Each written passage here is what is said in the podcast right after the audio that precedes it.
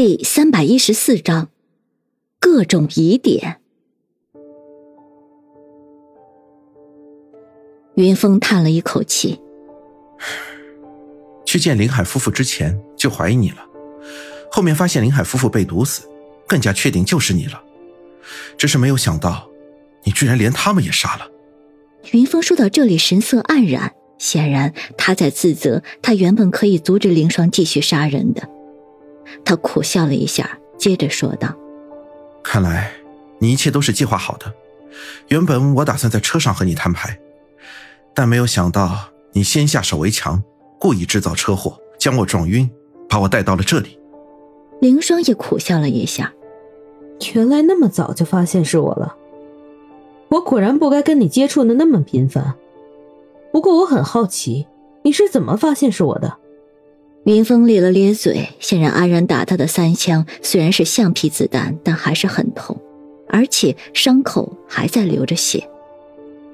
云峰想了想，然后说道：“首先从王龙的案子说起来，王龙临死的时候说了一句‘警察’，当时我以为他让我报警，后来我才明白过来，他说的是杀他的人是个警察。那你首先不是应该想到的是安然？”凌霜说道，说着，凌霜看向安然，云峰微微点了点头。没错，当时我马上想到的就是安然，不过我很快又否定了这个猜想。为什么？当时虽然情况紧急，我也逃得匆忙，但是从现场来看，并没有看到明显打斗的痕迹，王龙身上也没有其他外伤，而是被人一刀划断脖子毙命的。王龙很早就是唐林的保镖。而且体格健壮，身手了得，别说一般的人，就是一个警察，恐怕也不能一刀毙命杀了他。说到这里，云峰也看向安然。而且当时的王龙已经知道安然是杀了叶星宇的凶手，所以如果安然出现在他面前，以他的脾气，不会和安然心平气和的谈话，两个人必然先争斗一番，直到一方将另一方制住。所以，云峰又转头看向凌霜。能一刀杀了王龙的人，必然是在王龙完全放松戒备的情况下，而且刀法了得，所以既符合是警察，又符合这种情况的，就只有法医了。林霜一脸赞许的点了点头，没错，我当时上门拜访王龙，表明了我的法医身份，并告诉他杀害叶心雨的凶器似乎另有古怪，并把匕首展示给他看。并故意说匕首的刀刃上有古怪，引得王龙仔细端详我手里的匕首，然后我就顺势一抹，就把他的喉咙割开了。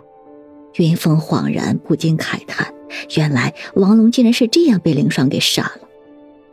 凌霜接着说道：“本来我去杀王龙，就是因为他是叶心雨的保镖，怕他知道的太多，而且我原本打算杀了他之后，就把凶手栽赃给安然。”一边的安然冷哼了一声：“哼，你倒是对我很好啊，这种事情都没有忘了我。”凌霜却不理安然，接着说道：“杀了王龙之后，我查看了他的手机，才发现他居然真的有一份资料，而且还打算交给你。于是我就将计就计，用他的手机发短信给你，把你引到这里来。”云峰心中了然，说道：“原来。”那天晚上自始至终发短信给我的都不是王龙，而是你。当然，而且当时我已经不在王龙的别墅里，但是在离他别墅不远的地方遥控你。云峰点了点头。不过王龙的那个手机也让我更加坚信了，杀了王龙的人是警察，而且是侦办王龙案子的警察。哦，这里又有什么疑点？我记得当时在王龙家里。由于我拿到了那把带血的匕首，我当时心急，喊了王龙几句，没见到有人答应我，于是我马上打了王龙的电话，但是房间里却没有响起电话的铃声。而当我发现王龙尸体的时候，在他旁边也没有发现他的手机，这说明一点，当时王龙的手机并不在他房间里。哦，这倒是我的疏忽，我自作聪明了。云峰笑了笑，没错。我猜想，你后来勘察现场的时候，故意又把手机带到了现场，并趁人不注意把手机放到现场。这样一来，通过手机上的短信就可以嫁祸给我，证明我当晚来过了王龙家，并且找王龙讨要一样东西。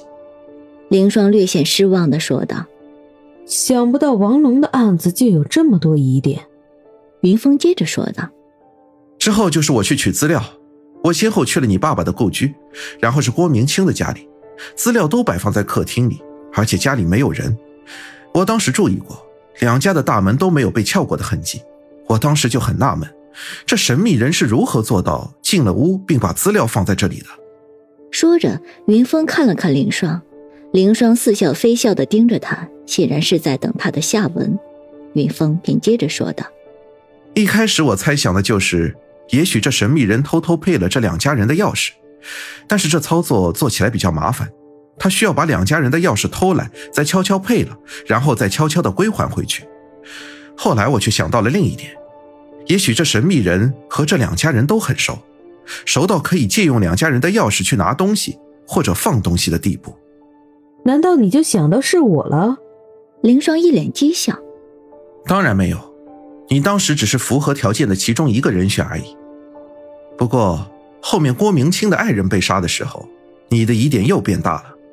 哦，这里面我又留下了什么破绽？郭明清的爱人遇害的时候，我当时查看过尸体，我清楚的记得他当时手里攥着一个纽扣，可是后来我看你们警方的报告里面，那颗纽扣居然不见了，我马上就明白过来，那颗纽扣一定是表明凶手身份的，所以被凶手给取走了。云峰一脸沉重，说着，云峰看向凌霜，继续说道：“当时郭明清的爱人的尸体已经被人围住。”那个时候想要再从尸体拿走纽扣是不可能的了，但是最后那颗纽扣还是不见了，这说明了只有一种身份的人可以做到，那就是勘察尸体的法医。凌霜脸色一变，悻悻的说道：“我就知道，那颗纽扣会成为破绽，果然被你发现了。”